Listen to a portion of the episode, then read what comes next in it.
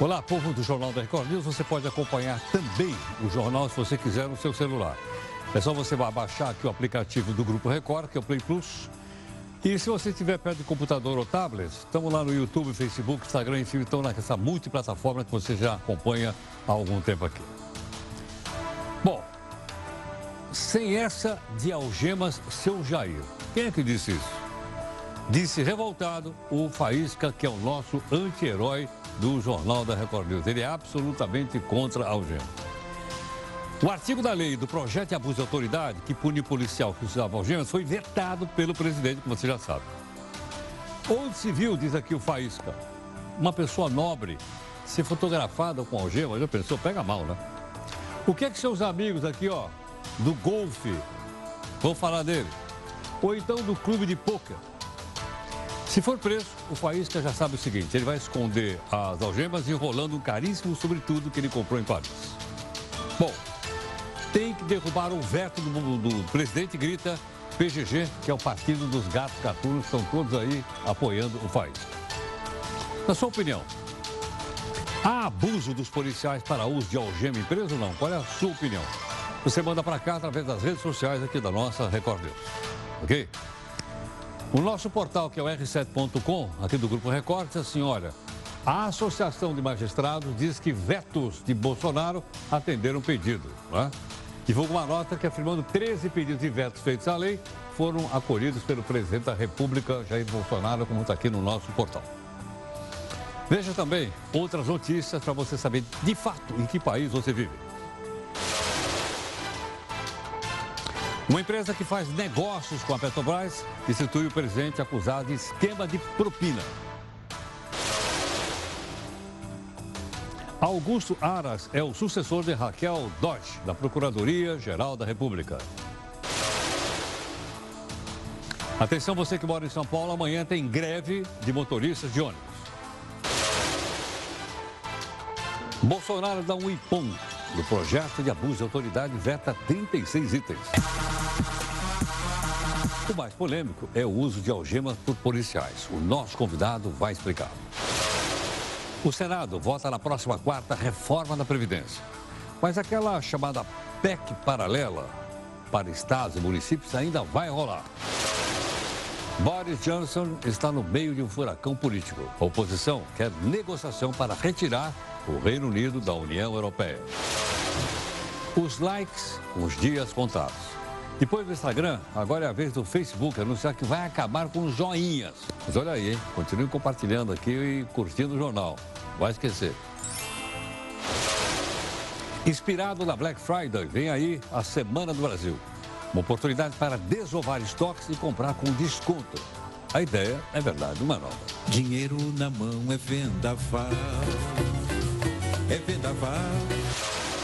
O governo anuncia a criação de mais 261 escolas cívico-militares. Nós vamos explicar como é que elas funcionam.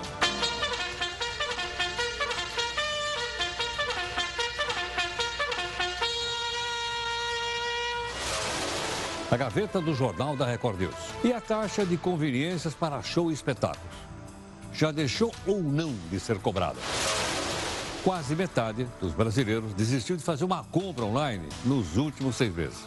Você já desistiu de fazer uma compra na internet? Mande aqui sua opinião para a gente, pode ser nas redes sociais da Record News ou então no nosso Zap Zap, que é 11 São Paulo, 942-128-782. Uma empresa chinesa faz o primeiro clone de gato. Faísca protesta. Ele é irreproduzível, único, o verdadeiro. A ex-primeira-dama de Honduras pega 58 anos em Xilindró. Adivinha do que ela foi acusada? Se pensou em corrupção, acertou. Olha aí a nossa imagem do dia. Quem não cola não sai da escola. Bom, bem, não é bem assim não. Veja aí a solução inovadora do professor nesta escola do México. Ninguém pode pensar fora da caixinha. Esse Jornal da Record News está em multiplataforma, pelo menos há dois anos. Você usa as multiplataformas para participar de três lives aqui dentro do jornal e também para cobrar da gente a busca da isenção e a busca do interesse público.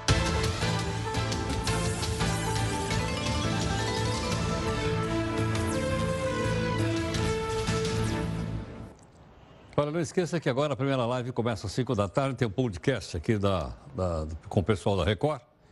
E depois nós temos aqui também o nosso pessoal na nossa live. Hoje a nossa live não aconteceu e tal, como acontece todos os dias.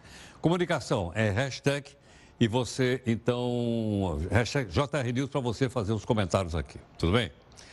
Bom, nós temos o nosso, nós temos hoje o nosso desafio ou não? Colocamos um desafiozinho para a gente mostrar ali ou não?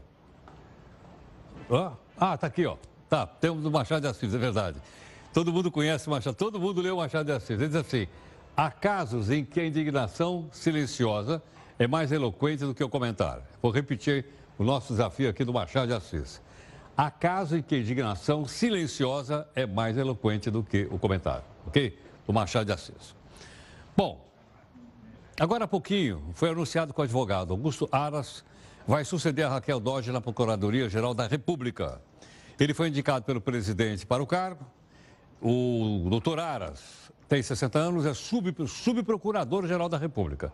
E ele é especializado nas áreas de direito público e também econômico. A indicação ainda depende, como todo mundo sabe, de aprovação do Senado. Ok ou não? O presidente Bolsonaro também sancionou a lei de abuso de autoridade. Porém, tem 36 itens lá que foram vetados. Eles estão contidos em 19 artigos. Mas a peleja, como você sabe, não termina aí, porque vai voltar para o Congresso Nacional e o Congresso pode, pode derrubar os vetos que o presidente colocou lá. Para isso, para derrubar um veto, seria necessário 257 deputados, tem 513, e, e além disso, mais 41 senadores, tem 81.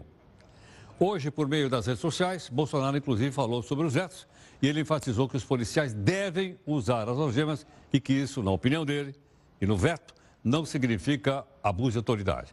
Bolsonaro diz que não tem problema nenhum e até é uma forma de preservar a integridade do policial e também a integridade do detido. Bom, nós temos aqui um convidado para analisar o que foi vetado hoje e eu converso agora com o doutor Cristiano Jorge Santos, que é promotor e professor de Direito Penal da PUC Gentilmente, ele está nos atendendo aqui hoje, ok? Jorge, boa noite, obrigado pela gentileza mais uma vez. Obrigado, Heródoto. Eu que agradeço pela oportunidade. Jorge, desses vetos todos que o presidente apôs lá no. Agora, no, agora é lei, né? Porque ele sancionou. Na sua opinião, o que, que impactou mais? O que, que vai provocar mais, uh, mais debate no Congresso se fica ou se derruba? Olha, Heródoto, essa questão das algemas ganhando bastante proteção, mas nós temos que lembrar o seguinte: há já hoje em vigor uma súmula, que é a súmula vinculante número 11 do Supremo Tribunal Federal, que já veta o uso de algemas, a não ser que exista uma situação de resistência ou fundado receio de fuga ou perigo à integridade física do próprio preso ou de terceiros. Bom, essa súmula, ela é a súmula mais descumprida da história do Supremo Tribunal Federal. Por quê? Porque, ao meu ver, ela é bastante inconsistente. Existe uma dificuldade muito grande de se imaginar como que o policial faz uso da algema por uma mera presunção. Veja, a bem da verdade, na minha opinião, todo preso deveria ser algemado, todos eles porque daí você não tem uma situação de discriminação. Quem eu vou algemar? O que, na minha opinião, vai fugir? O que, na minha opinião, coloca em risco os demais? Veja, qual é esse critério? Há uma tendência natural do indivíduo preso à tentativa de fuga. E mesmo aquele que, num primeiro momento, quando é abordado por um policial, ele se mantém calmo, pacato, no momento em que ele vai ser conduzido a um distrito policial, ele tende a fugir. Então, isso gera o quê? Um risco à própria segurança dele. Essa é uma questão, portanto, bastante problemática, né? E eu acho que, na minha opinião, o presidente agiu bem ao realizar esse veto. Agora, existe um outro tema que é bastante complicado, que é a questão da requisição de investigação, de procedimento investigatório ou a própria abertura do procedimento investigatório. Veja, isso está previsto no artigo 27 da lei e, a meu ver, vai gerar uma série de dificuldades. Por quê? Como é que se estabelece que há ou não há indícios para a instauração de uma investigação? Veja, é discutido já desde que surgiu esse assunto a questão do, abre aspas, crime de hermenêutica, né? E isso foi apontado no artigo 1 parágrafo 2 como impossível, né? Então, há uma divergência na interpretação da lei, isso não pode ser criminalizado. Mas eu pergunto, se mantiveram esse artigo 27, a situação não ficou solucionada. Por quê? Porque, veja, um juiz que nos autos de um processo veja indícios da prática de um crime, ele remete o quê? Uma requisição para o delegado de polícia instaurar um inquérito. O promotor pode abrir uma própria investigação de ofício. O delegado de polícia, de ofício, também pode instaurar um inquérito policial. Agora eu pergunto: e se esse procedimento for aberto a partir de uma denúncia anônima? O Supremo Tribunal Federal, em algumas circunstâncias, entende que a prova é perfeitamente válida, mesmo que tenha se iniciado a investigação a partir de uma denúncia anônima. Agora, se um promotor de justiça, se um delegado de polícia ou um juiz de direito verificam que há um risco de ele responder pela prática de um crime em razão de ter determinado a abertura da investigação ou de ter iniciado, será que ele não vai se sentir intimidado e, portanto, vai uh, uh, se omitir? Isso é algo que pode gerar uma, um prejuízo para as investigações. Agora, Cristiano, então a gente pode entender é, que com vetos ou sem vetos, alguma coisa dessa lei vai parar, vai bater lá no Supremo Tribunal Federal?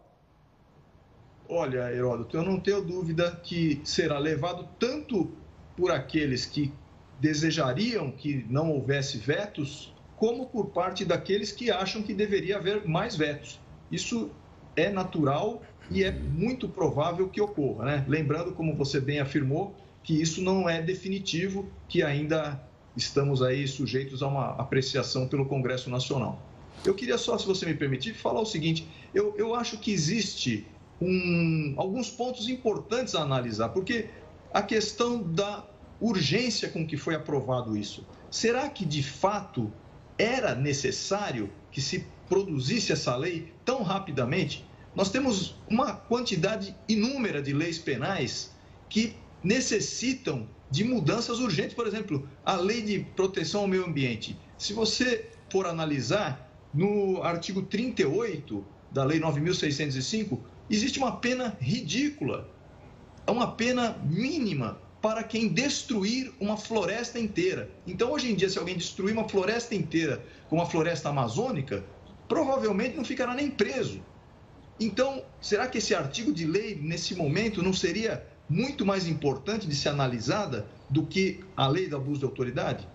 Então eu vejo que existe talvez uma certa preocupação do Congresso Nacional que é atender aos interesses de algumas pessoas investigadas e não para que o Congresso, como deveria ser, representasse os anseios da população. Será que a população acha que esta lei é muito mais importante do que outras que estão aguardando há anos para serem analisadas? Cristiano, muito obrigado mais uma vez pela gentileza, por atender aqui o Jornal da Record Muito obrigado. Eu que agradeço. Muito obrigado. O doutor Cristiano Jorge Santos, promotor e professor de Direito Penal da PUC. Uh, esta afirmação que ele fez no final, essa lei poderia ser discutida mais devagarinho, é isso que ele quis dizer. Foi, foi, foi, foi assim no papum, entrou no, no saiu da, do Senado, passou para a Câmara, e nós nem ficamos sabendo como é que o nosso deputado federal votou. Eu não sei, você também não sabe. Por quê? Porque não fizeram votação nominal, fizeram votação por bancada. E aí a bancada é uma espécie de um biombo, né, que o deputado, o senador se esconde, para que nós, cidadãos que estamos acompanhando, queremos o melhor para o nosso país, a gente não pode acompanhar, porque foi, foi, foi dessa maneira que aconteceu. Foi muito rápida, para você ter uma ideia. Uma vez aprovado, mandou para o presidente, ele tem prazo, acho que de 15 dias para sancionar ou vetar. Ele vetou uma parte, sancionou outra parte. E agora uma boa parcela dessa nova lei pode parar no Supremo Tribunal Federal, como disse agora há pouquinho aqui o nosso entrevistado. Tudo bem? Acho que deu para entender. É muito grande aí, não dá para a gente falar tudo. Então, aos pouquinhos, a gente vai, na medida que a gente for é, avançando, a gente vai explicando para você não é com moderação, porque senão também me perco, porque também sou leigo como você para entender o que aconteceu hoje. Olha, o governo federal anunciou hoje também um programa nacional de escolas cívico-militares.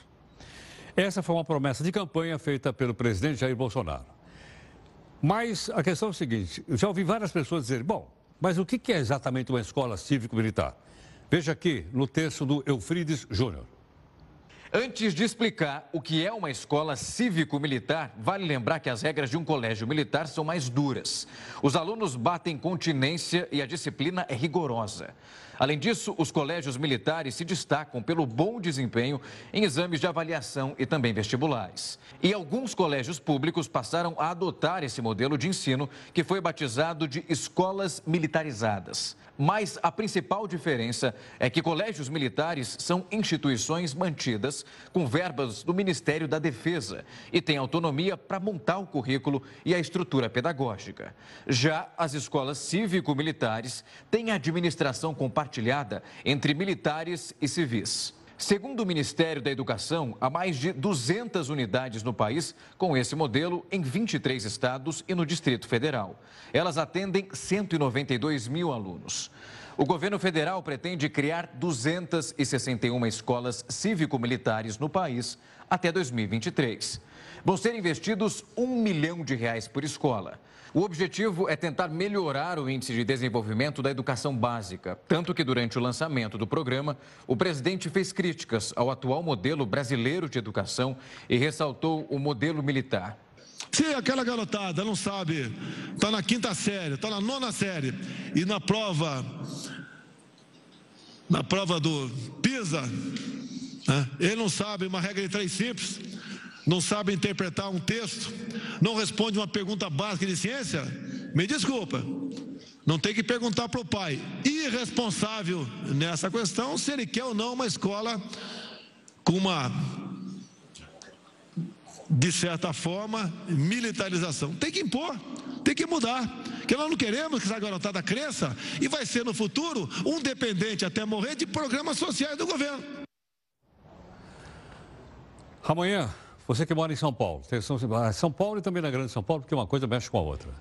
Amanhã tem greve de motoristas de ônibus aqui em São Paulo. A sexta-feira, portanto, será bastante complicada. As pessoas vão ter que buscar um transporte alternativo, van, que mais uh, o metrô, a CPTM, ok? Então é melhor amanhã você planejar direitinho como é que você vai sair da sua casa para chegar onde você trabalha. O sindicato da categoria dos motoristas aprovou agora há pouquinho, agora há pouco, Paralisação geral que começa à meia-noite de hoje. Decisão foi tomada após o dia. Hoje teve mobilização, né? chegou a fechar 17 terminais, afetou o trânsito. O objetivo dos motoristas é, entre outros, protestar contra uma suposta redução da frota, além de cobrar o pagamento relativo à participação dos lucros e resultados. Eu mesmo hoje tive a oportunidade de pegar umas avenidas aqui de São Paulo, que vem do Ibirapuera para cá, chamada 23 de maio, do lado direito tem uma fila gigantesca de ônibus, com mais de quilômetro de ônibus parado. Vamos ver como é que a cidade reage amanhã. Se você vier para São Paulo, né, precisar de transporte público, veja aí então como é que você vai se organizar. Olha, o Tribunal Regional do Trabalho determinou que seja mantido o transporte público amanhã no mínimo 70% da frota. Vamos ver se o pessoal vai respeitar. Pico da manhã e pico da tarde. Nos demais horários, a determinação é para que se mantenha pelo menos metade da frota de ônibus em São Paulo funcionando. Ok? A gente vai verificar e a gente conta o que aconteceu amanhã à noite. Bom, quem pensa que a Lava Jato parou, se engana. Quem pensa que delega, delação também parou, também se engana. Mais uma delação na Lava Jato. Dessa vez é um suposto esquema de propina para obter contratos vantajosos de novo com a Petrobras. Por isso está lá na Lava Jato, lá, na, lá em Brasília, com o juiz, o doutor Benatz, que está substituindo o Moro lá. Segundo a Reuters, o suborno envolvia empresas globais do setor de petróleo. O nome do ex-presidente da BR Distribuidora, lembra? Essa daí também está atolada. O cidadão se chamava Ivan de Sá. Ele está nessa delação. E hoje ele foi destituído de uma outra empresa chamada TBG, que é responsável pelo gasoduto que traz o gás da Bolívia até o Brasil parece que não tem fim essa história de roubalheira na Petrobras, segundo a Justiça e a Operação Lava Jato. Bom, você está opinando aqui se faz compra ou não pela internet, se parou ou não parou, etc. Nós temos um estudo, aliás, um estudo recente que mostrou que quase metade dos brasileiros, quase metade, desistiu de fazer compras online. Ok ou não? Qual é a razão? Veja aqui no texto da Amanda Alves. Internet tem a vitrine dos sonhos. Com um só clique, você encontra roupas, sapatos, telefones celulares, livros, TVs, eletrodomésticos. Tem até escova de dentes para você. Escove os dentes. Escove assim. Nem é preciso enfrentar shoppings lotados, aquelas filas grandes, ou entrar de loja em loja em busca daquele produto que você tanto queria. Mas nem tudo é tão perfeito. Muita gente ainda acaba abandonando o carrinho eletrônico. Um estudo feito pelo Facebook mostrou quais são os principais motivos que fazem os consumidores deixarem de comprar um produto numa loja online, ou até mesmo acessar e comprar com a concorrente. Nos últimos seis meses, 46% dos brasileiros desistiram de fazer uma compra online. Entre os principais motivos estão os produtos que são entregues incompletos ou então danificados. A falta de confiança na hora do pagamento, as falhas e atrasos na hora da transação e a frustração de ver o produto indisponível no estoque e a forma de pagamento escolhida indisponível. Quase metade dos consumidores cancelou a compra por causa da dificuldade na hora de preencher ali os dados referentes ao pagamento. E o alto custo do frete também foi um dos motivos que fez os brasileiros abrirem mão dos seus pedidos. O estudo mostra que o comércio eletrônico ainda tem muito que melhorar para atender os seus consumidores. Mas isso não impede ninguém de passar horas e horas navegando na internet em busca daquele sapato ideal. Nossa, que sapato. Isso não é um sapato, é uma pantufa que colocaram aqui. Bom, nós vamos falar um pouco mais a respeito do, do, do comércio e também do varejo, de maneira geral. Abdo Haddad, que é vice-presidente da Federação das Associações Comerciais de São Paulo, ele está gentilmente aqui conosco para conversar então a respeito disso. Abdo, muito obrigado pela sua gentileza, bem-vindo aqui no jornal. Muito grato, muito obrigado. Eu que agradeço e obrigado. é uma honra estar aqui representando a Associação Comercial. Muito obrigado. Abdo, vamos começar o seguinte. Qual é a iniciativa que o governo eh, desenvolve a partir da manhã na área do comércio e do varejo? O governo, pela primeira vez, e é histórico isso, conseguiu reunir todo o varejo para realmente fazer uma grande campanha de incentivo ao consumidor final. Vai participar também campanhas, vão participar também campanhas para o desenvolvimento do turismo interno. É uma campanha curta de trabalho, porque o governo federal, através do Ministério de Comunicações, e o próprio ministro esteve aqui em São Paulo, tivemos três reuniões. A primeira reunião ele esteve presente, a segunda e a terceira o secretário-geral, e pediu, fez um apelo e convidou todo o segmento da sociedade para que promovesse essa data para facilitar realmente o consumidor com preços mais baixos, com promoções e, e também fazendo com que outras áreas, como turismo, como agências de viagens, restaurantes, toda representando o varejo, que entrasse nessa. nessa Mas seria campanha. o quê? Uma, quase uma segunda Black Friday? Black Friday eu, é um dia só. É um dia só. Esse daí é uma semana, não, mais de uma semana? Essa é do dia 6 até o dia 15. Do 6 ao 15? De 6 ao 15. Chama semana, mas um pouquinho, passa um pouquinho mais, porque passa. pega dois fins de semana. Mas aí, no 7 é feriado, vai abrir o comércio? Comércio já abre. Ah, já abre? Já abre. Domingo já também? Abre. Domingo também já abre, entendeu? Principalmente na periferia você tem as lojas que trabalham tudo. E falando em lojas, os grandes já fazem campanhas, normalmente. E o presidente da Associação Comercial de São Paulo, o Alfredo Kutaiti, ele está prestigiando o pequeno médio. É aquele que não tem condições de fazer campanhas. Então ele mandou fazer milhares de cartazes para que essas lojas coloquem nas suas vitrines dois, três cartazes para poder mostrar que ela também está participando, ela também está promovendo, está fazendo algo em benefício do consumidor. E importante também, Heraldo, é o seguinte, é a gente conseguir alavancar a economia. Então o governo tem também essa expectativa, além de beneficiar o consumidor, além de fazer com que a economia deslanchasse agora, criar, não é criar, o brasileiro é patriota, mas ele não demonstra. Então, o governo quer realmente incentivar o patriotismo, quer que as lojas coloquem bandeiras, quer que as casas coloquem bandeiras. Então, isso é muito importante para essa brasilidade. Agora, Abdo, é, pensando um pouco no bolso, as mercadorias serão mais baixas, vai ter preço melhor, preço mais barato, como é que é? Sem dúvida. Setembro é um mês que não tem promoção nenhum em todos os anos. Então, vão ter vantagens, preços mais baixos e promoções outras, entendeu? Facilitando sem juros, muitos prazos, muitos meses sem juros, fazendo realmente que o consumidor se sinta satisfeito por essa campanha. Quer dizer, esse lado do patriotismo, esse lado de beneficiar, esse lado de melhorar a economia é muito importante. E o mais importante é que não vai ser só esse ano. É, é, esse é, é o ficar? primeiro, esse ah. é o primeiro ano. Aí todo ano vai ter, então? Todo ano a ideia é essa, é você comemorar a Semana da Pátria beneficiando a comunidade. Então deixa eu ver, então nós teríamos três situações de compra. Nessa Semana da Pátria, depois do Natal e depois na Black Friday, é isso ou não? É Bom, fora dia mesmo. das mães, dia do pai, dia do namorado, né? Tem, tem. E o nosso presidente, Alfredo Cotaiti, ele pediu que a gente criasse a semana da, do aniversário da cidade de São Paulo. O mesmo que o governo federal está fazendo agora, ah. já no início da sua administração, ele fez vinte e poucos projetos da gestão dele. E um desses é incentivar o Liquida São Paulo, envolvendo casas de show, envolvendo teatro, envolvendo táxi. Então, deixa eu ver, peraí, mas, mas é logo depois do Natal, não é isso? Quando é, é que é o aniversário da cidade? É 25 de janeiro. 25 de janeiro. Então seria uma semana de liquidação. Muitas das lojas liquidam após o Natal. Então guardariam para um mês que você tem muita gente fora da capital, fazer com que outras cidades e outros estados venham aqui para a capital consumir aqui. Consumir e se divertir, porque aqui você tem os melhores restaurantes, os melhores teatros. Claro. E... Dizer, é uma forma, então, de trazer, quando os paulistas saírem, a gente chama o pessoal de fora. É trazer é nossos vizinhos para cá, mostrando que São Paulo, mas todos já sabem que São Paulo tem tudo de bom para entreter, né?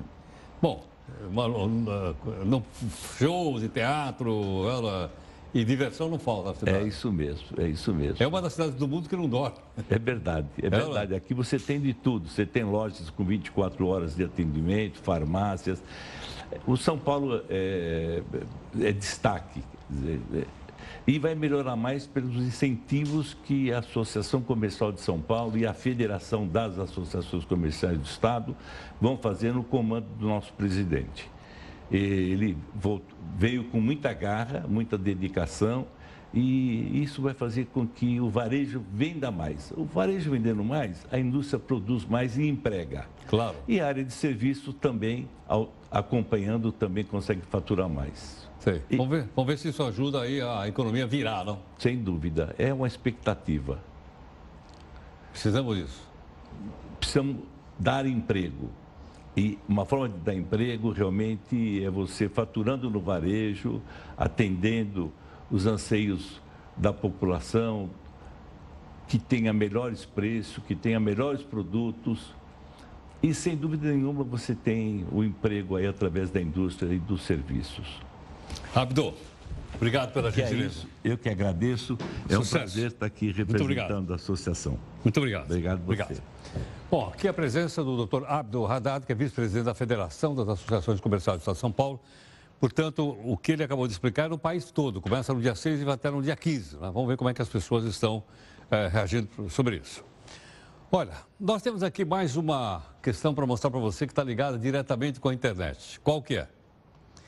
Likes. A gente perdeu, bota um like lá. O problema é que os likes estão com os dias contados. O Instagram não tem mais like. E agora o Facebook está dizendo o seguinte: tchau para as curtidas também. Segundo o site tecnologia chamado TechCrunch, a rede social deve começar os testes para ocultar o número de curtidas em breve. Ainda não foi divulgado quando é que, é, ou em quais países isso vai começar a, a valer. De acordo com o Zuckerberg, lembra dele não? não? O homem que é o dono lá da Facebook. O objetivo da medida é diminuir o clima de competição entre os usuários. Vamos ver para onde isso vai indo. Né? Mas não vai esquecer o seguinte, hein? não vai esquecer de mandar um joinha aqui para nós, você que está acompanhando a internet. Você acompanha agora, acompanha o intervalo, acompanha 10 da noite, tem também. Não é? Manda um joinha para nós aí. Compartilha também aí na sua rede social, dizendo que o jornal tem muito plataforma, ok? Certamente você já ouviu falar em deepfake. Deep em inglês significa profundo, não é isso ou não? Fake, mentira. A expressão não é muito usada, mas a maior parte do pessoal que mexe com a internet, principalmente a moçada, sabe do que se trata. São aqueles aplicativos que trocam o rosto das pessoas. Aparentemente é uma coisa muito simples, mas existem muitas coisas não tão simples atrás desses aplicativos, ok? Confira aqui no texto da Jéssica Veloso. Quase diariamente surgem novos aplicativos que mexem com a nossa imagem. Um dia ficamos mais novos, outros mais velhos. Viramos até crianças. Se você gostou, comenta aí, ó, como é que você acha que eu tô desse jeito mais jovem. Um dos últimos aplicativos lançados transforma as pessoas em estrelas de cinema. Tudo acontece de forma bem simples. É só baixar o aplicativo no celular e clicar para aceitar alguns termos, escritos com letras bem pequenininhas e até em outras línguas. Pronto, está tudo em nossas mãos. É só fazer a transformação. Mas o que realmente está por trás desses aplicativos é a chamada deepfake. O termo é usado para falar de montagens realistas que substituem o áudio ou o rosto de pessoas em imagens. O nome vem da junção de deep learning, que é a técnica usada para o treinamento de inteligências artificiais, e fake, que significa falso em inglês. Por trás desses aplicativos existe uma série de cálculos complexos e uma rede imensa de dados que abastece o sistema. Essa é a base da inteligência artificial. Mas não é só a brincadeira que está em jogo. A política de privacidade permite que os aplicativos usem as imagens enviadas pelos usuários para praticamente qualquer fim. Ao assinalar os termos com letrinhas pequenas, muitos usuários acabam concordando com algumas coisas que nem imaginam como ceder o uso da imagem para ações de marketing, por exemplo. Especialistas acreditam que muitas vezes essa é a brecha para conseguir acessar dados pessoais. Mas a insegurança em relação aos dados gerou até multas milionárias. Na semana passada, o Procon de São Paulo multou o Google em quase 10 milhões de reais e a Apple em cerca de 8 milhões de reais por desrespeito ao Código de Defesa do Consumidor. O motivo da punição foi o aplicativo que envelhece o rosto das pessoas nas redes sociais.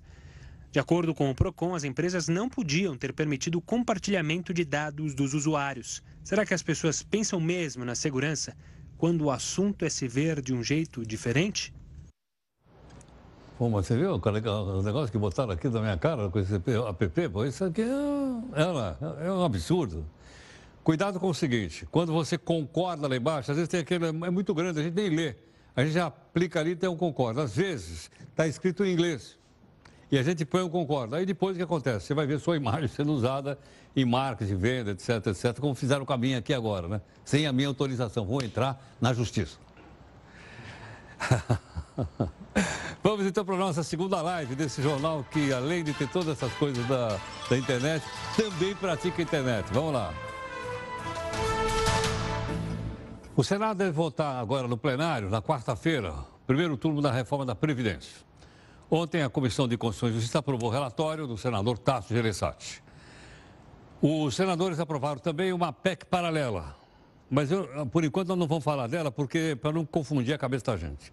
Vamos falar do que eles aprovaram, ok ou não? Essa paralela vai analisar trechos que foram retirados do, do, do texto principal. Por exemplo, a participação de estados e municípios nas novas regras da Previdência. Vai estar na paralela. A medida foi tomada para que o texto da reforma, que foi aprovado duas vezes na Câmara e agora vai para o Senado, não fosse alterado. Porque se altera no Senado, volta para a Câmara e isso vai então lá para o final do tempo. Bom, nós vamos então de hoje até quarta-feira conversar um pouco a respeito de alguns pontos mais importantes para que você fique informado no seu dia a dia, conversar com as pessoas, saber como é que isso funciona. Hoje nós temos aqui o nosso primeiro convidado, gentilmente está aqui conosco para falar um pouco a respeito disso, né, do mercado de trabalho. Está aqui o doutor Rodolfo Hammer, que é um advogado especialista em direito previdenciário, você já conhece, ele já esteve aqui conosco várias vezes né, e, e, tem facilidade para explicar. Rodolfo, obrigado aqui pela gentileza.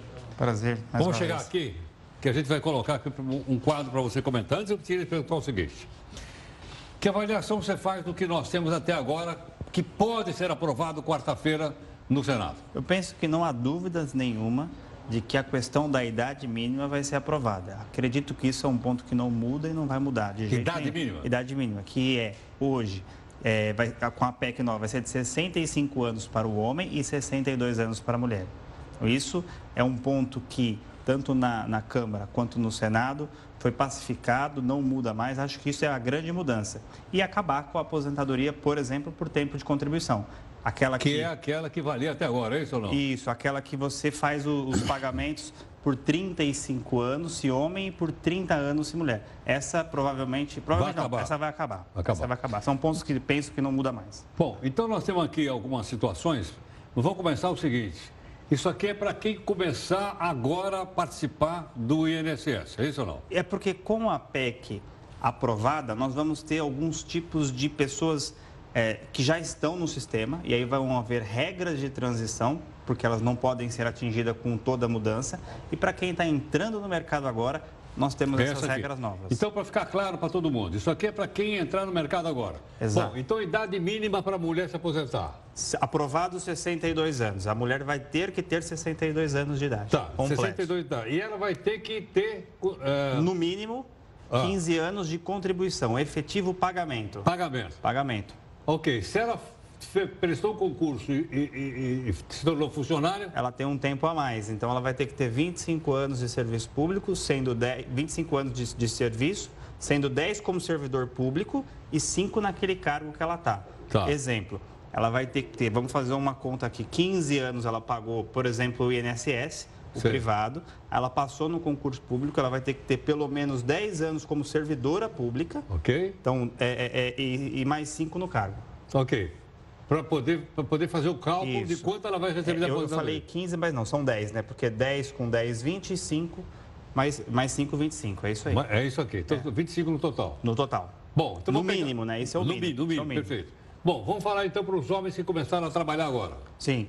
O homem começou a trabalhar agora, entrou no mercado, o que, que com a PEC aprovada ele vai ter que ter para se aposentar 65 anos de idade. Tá. E além disso, se for no setor privado, 15 anos de contribuição, né? Mas se for no serviço público, a mesma coisa da mulher, tem que ter esse mínimo de, 20, de 25 anos. Se a pessoa chegar aos 65 anos, o homem, 62 mulher, não tiver contribuído 15, não se aposenta. Não se aposenta. É, vai, tem que esperar completar os 15. Tem que ter a contribuição. E essa contribuição, ah. com essa idade, não é 100% da renda mensal, não vai ser 100% do salário.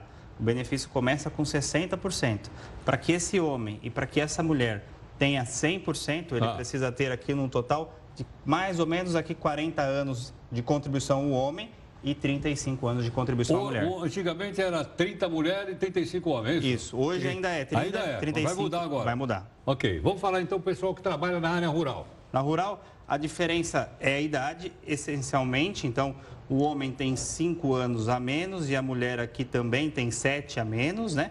Ela contribui com... Ela, tem, ela se aposenta com menos tempo de idade? Porque segundo estudos, quem trabalha no campo tem um sofrimento maior e automaticamente sofrendo sol, o trabalho é mais pesado, ele aposenta antes. E antes, mas o tempo aqui é igual. É igual. Quer dizer, então mulher no campo se aposenta aos 55, contribuição de 15. Isso. Homem 60 anos, contribuição de 15. Perfeito, é isso aí. É, é assim que vai funcionar no, no vai, campo. É assim que vai funcionar no campo.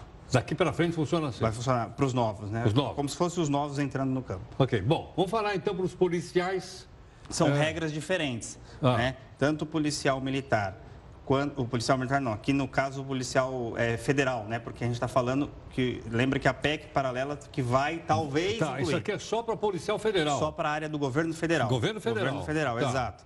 Não envolve o funcionalismo estadual nem municipal. Por enquanto Guarda não. municipal não, polícia militar é outra história. Outra história. Quem está é, falando... Vamos ficar claro, claro. para a pessoa não fazer, não fazer confusão. Isso provavelmente entra com aquela PEC paralela, mas não vamos confundir, né? Claro, claro. Muito... Já é confuso hoje, imagina tá. Não, não, perfeito. Então aqui, o policial, a diferença dele, a gente está vendo a idade, 55 e 55, então ele aposenta mais cedo. E aí houve um trabalho muito forte das corporações é, de, de, de, de, policiais, né? Porque eles falavam o seguinte: um policial com 65 anos ou um policial com 62 não consegue mais trabalhar. Então ele tem que aposentar antes. Existe uma prerrogativa de função. E aqui o tempo de contribuição ele tem que ter é, no exercício de policial 25 anos de contribuição. Para poder se aposentar. Isso. Porém, Tanto o homem como a mulher. É, porém, isso é de função. Tá. No tempo total tem que ter 30, 30, como contribuinte. Então, se ele começou, se ele trabalhou 25 anos na função uma mulher aqui com 55 anos de idade, 25 na função, ela ainda não aposenta, porque ela tem que ter 30 anos como contribuinte. Entendi. Vai precisar contribuir com mais 5. É que geralmente o policial fica mais tempo, ele trabalha. Esses 25 ele cumpre fácil, ele fica 30 anos lá trabalhando e a idade ele consegue atingir numa boa. Tá. Quer dizer, então, se ele chegar aos 55 e, con e contribuiu 30, ele se aposenta? Se aposenta. Então, É. ele vai ter menos idade. Vai ter menos idade. É, mas ele tem que ter uma idade. Porque o que acontece hoje? Hoje, essa idade ela não é obrigatória, porque existe a aposentadoria por tempo de contribuição. Tá, que vai acabar. Que vai acabar. Os professores é a mesma coisa. Ah. Com idade reduzida também, né? Se nós olharmos o professor aqui e a idade aqui, tem menos idade. Tem E- 57 e não 62. e não 62. E aqui 60 e não 65. E o que, que acontece? Os professores têm que ter 25 anos de, De atividade. trabalho como professor? Como professor. Como professor. Como professor. Então, ele para se aposentar, ele tem que ter 50... A professora, Professora. 57 E 25. 25. E 60 anos. Isso aqui também são só para professores federais, né? Exatamente. Ainda não entra nem o estadual, nem o municipal. Se for aprovada aquela PEC paralela, Paralela. aí os, os estados vão ter que fazer uma legislação específica através de lei ordinária. Mas isso ainda não, não é, é foi melhor aprovado. deixar um pouco de lado. Esperemos. É, é, Até quarta-feira, É, pelo para menos. ver como é que é. É isso aí. Então, essa daqui envolve, deixa eu ver, você vê, professores federais, policiais federais, aqui vale para toda a população do campo do Brasil. Toda a população do E campo aqui para toda a população que, em geral. que trabalha num regime que a gente chama regime privado. Regime privado. Exatamente. São funcionários que têm De carteira- empresas, carteira assinada, Ou contribui. o autônomo que contribui, Contribui. segurado, contribuinte individual, aquela pessoa que faz o carnezinho e paga. Então, essas Sim. pessoas estão aqui dentro. Agora, é, é, é, é possível, é recomendável. Estou desempregado, mas eu tenho um dinheirinho e eu vou lá e pago a Previdência? Para contar tempo, sim. contar tempo? Para contar tempo, sim. Sim. O que é sempre importante, Geraldo, e eu acho que isso tem que, ficar muito, tem que ficar muito claro e você faz isso muito bem, explica isso para a população que te assiste. A pessoa precisa, primeiro, antes de tudo, pegar um papel, caneta e pôr na ponta do lápis, olhar o que, que ele tem. Porque hoje está acontecendo uma corrida, está todo mundo que nem maluco querendo Tá, aposentar. tá, tá tendo uma corrida? Está tendo uma corrida, então está demorando para sair, está todo mundo desesperado. As pessoas têm que ter calma, pôr na ponta do lápis e fazer a conta. Porque pode não interessar, né? Porque pode, gente- nós vamos ter cinco regras de transição. Então, se aprovada a reforma no dia 10 agora e depois no dia, se eu não me engano, é dia 30 que eles estão calculando, se aprovada e o, e o- o presidente Bolsonaro eh, promulgar, nós vamos ter cinco regras de transição. Então, as pessoas precisam olhar essas regras, ver se já tem direito adquirido, se não tem, e aí ela vai se enquadrar na que melhor lhe paga o benefício. Ela Claro. precisa fazer isso, porque tem gente hoje pedindo aposentadoria De e vai qualquer receber- jeito, e vai até não pode- faz cálculo, pode estar perdendo dinheiro. Pode estar perdendo dinheiro. E aí, para recuperar é mais difícil, porque vai ter que entrar com um processo, tem prazo de 10 anos para entrar, às vezes esquece e acaba E mais a recebendo dor de da vida. cabeça. E tudo. fora a dor de cabeça, Ah, é demora. Seria bom tentar isso. Seria bom, é, e isso é, é importante a TV falar, e você está fazendo isso muito bem, mostrar para a população. Primeiro, cautela, lápis, papel na mão, vamos anotar, vamos fazer. E aqui olhar essas tabelas, que hoje a internet disponibiliza, o próprio jornal está disponibilizando. Você entra no, no YouTube amanhã e acessa e vê a reportagem e vai ver até quarta-feira. Muito obrigado. Eu que agradeço. Grato, viu? Mais Briga- uma vez. mas Muito obrigado, Muito grato. Bom, mais uma vez, gentilmente conosco, Dr. Rodolfo Raben, especialista em Direito Previdenciário, que além de conhecer profundamente, é didático. Professor, né? didático para a gente poder entender. Deu para entender direitinho tudo aí, né? Nós vamos continuar com os outros pedacinhos e tal. Hoje nós estamos falando só do pessoal que vai começar agora a contribuir. Ok, Eurão? Só agora.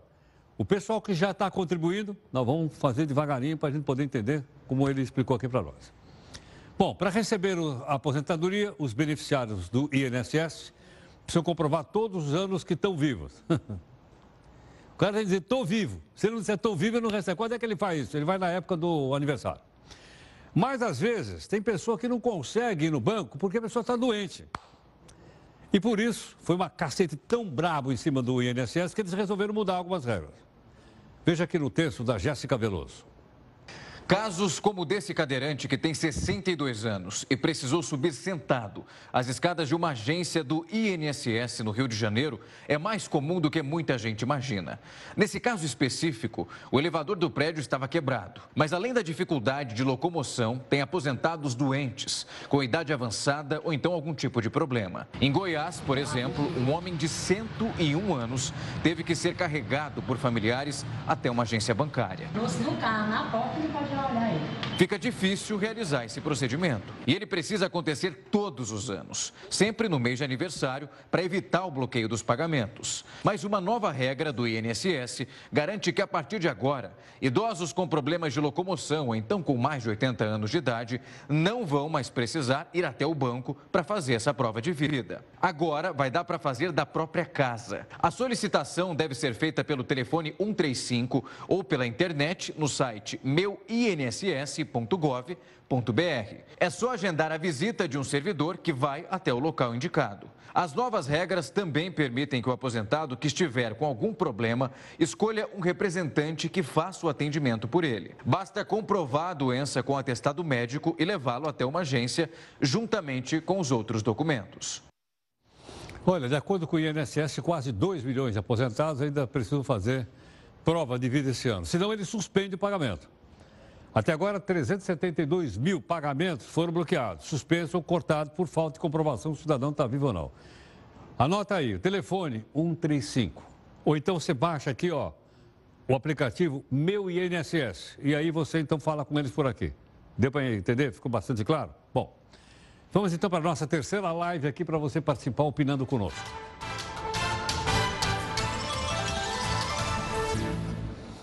Olha, o presidente da Venezuela, Nicolás Maduro, anunciou hoje que serão realizadas eleições na Venezuela para renovar a Assembleia Nacional. Atenção, hoje a Assembleia Nacional tem maioria da oposição. E diz que em breve haverá surpresa. Para Maduro, as supostas eleições aconteceriam para dar uma Assembleia trabalhadora e útil. A comunidade internacional rejeitou, rejeitou essa convocação aí da Venezuela. Países como, por exemplo, o Reino Unido, os Estados Unidos, já se manifestaram contra essa ideia. O país enfrenta a pior crise política e econômica da sua história. Não estão acreditando na lisura das eleições. O ex-jogador Ronaldinho Gaúcho decidiu mudar radicalmente de ramo e atuação. Hoje ele foi nomeado embaixador do turismo do Brasil. O anúncio foi feito pela Embratur, empresa brasileira de turismo. Só que o Ronaldinho Gaúcho está, bom, que coisa interessante, impedido de sair do país. Teve o passaporte retido porque ele não pagou uma multa de um dano ambiental que ele provocou, segundo a Justiça. E hoje ele teve o recurso negado pelo Supremo. Ô, Embratur, como é que pode botar o cara como embaixador se o cara não pode sair do país? A não ser que ele fique embaixando ali, né? Embaixadinha ele faz bem, hein?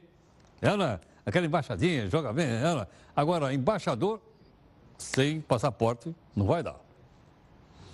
Obrigado aqui pela sua atenção conosco, em nome da nossa equipe de técnicos e jornalistas. Vai ter a live agora, agora às 10 da noite, você conversar aqui conosco. Não, não é? E perguntamos o seguinte: de novo, essa safada dessa internet, ela não, não larga do nosso pé. A pergunta é o seguinte: quando você para os seus amigos, mostra uma risadinha, o que, que você escreve? Você ver aquele kkkk? Ou escreve aquele ha, ha, ha. A gente descobriu aqui que há formas diferentes, né, de outros países, outras cultu culturas, de dar risadinha na internet. Você quer ver? Vamos lá.